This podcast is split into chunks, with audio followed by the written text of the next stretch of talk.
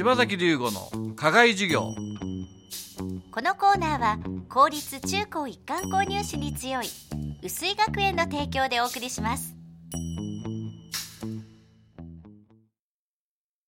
合格するなうぜ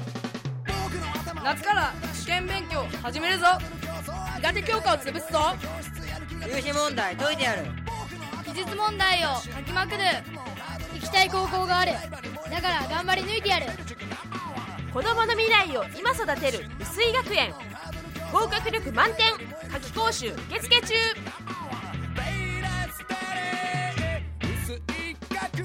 合格するなら薄い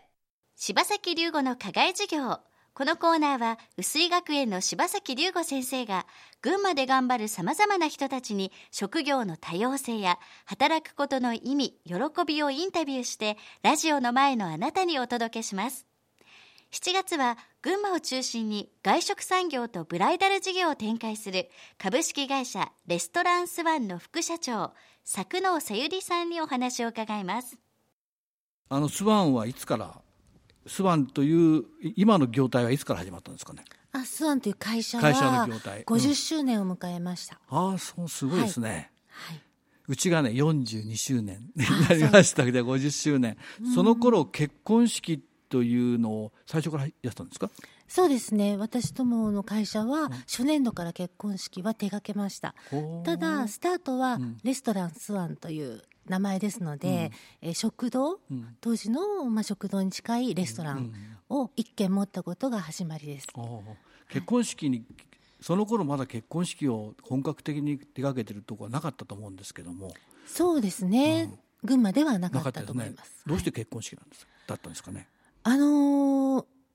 先代の社長がおりまして、その方が群馬婦人会館というもう今はなくなってしまった群馬県の施設に、あのーレストランを開くことになり、そこを私の父である社長が任されてその群馬婦人会館で、まあ、女性の保護運動の一つとして、まあ、当時女性は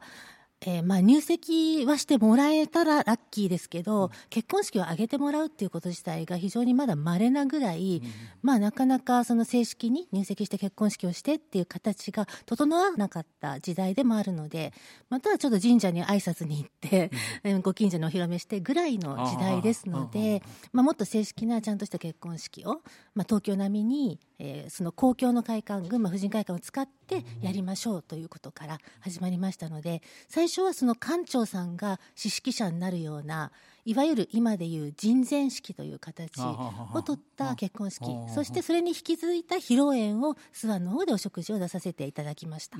なかなかのアイディアっていうアイデアなんですね。そうですね。それからまあもう50年経つわけですけども、はい。結婚式もいろんな形で変わってきてますよね、そうですね。はい。それにどう対応してるんですかね？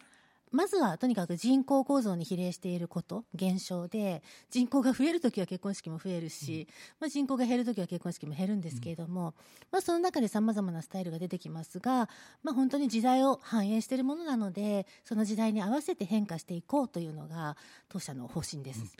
私たちのから見てると、はい。逆にスワンが仕掛けてるような気がするそんそんなことないですか？あそれはありますね、うん。その時代の波に飲まれてしまわないで、うん。まあ、先に一石投じて、こういうのもあるよっていうのを先に提案はしてますね。例えばアルバート邸だとか例えばレストラン結婚式とか割と早く早くし仕掛けてますよね。そうですね、はい、それに時代が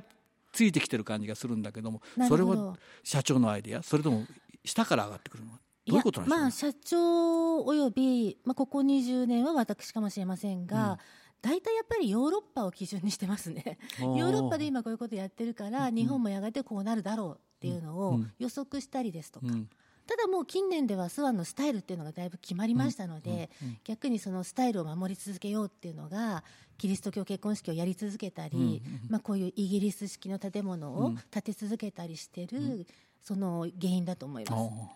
まあ、この産業もいろいろよそから入ってきますよね、はい。その差別化はどうしてるんですか？もう散々全部入ってきて今淘汰されている時ですので、まあ、その中で私どものポリシーとしてはもうあまり周りを見ないで、流されないであの情報にも左右されないで自分たちが何がやりたいかやるべきかを群馬県の中で考えていこうというのははっきりしております。柴崎龍吾の課外事業。7月は株式会社レストランスワンの副社長佐久野さゆりさんを迎えてお話を伺っていますなおこのインタビューの模様は7月号の高崎パリッシュ前橋パリッシュ北西版南東版にも掲載されていますのでぜひご覧ください。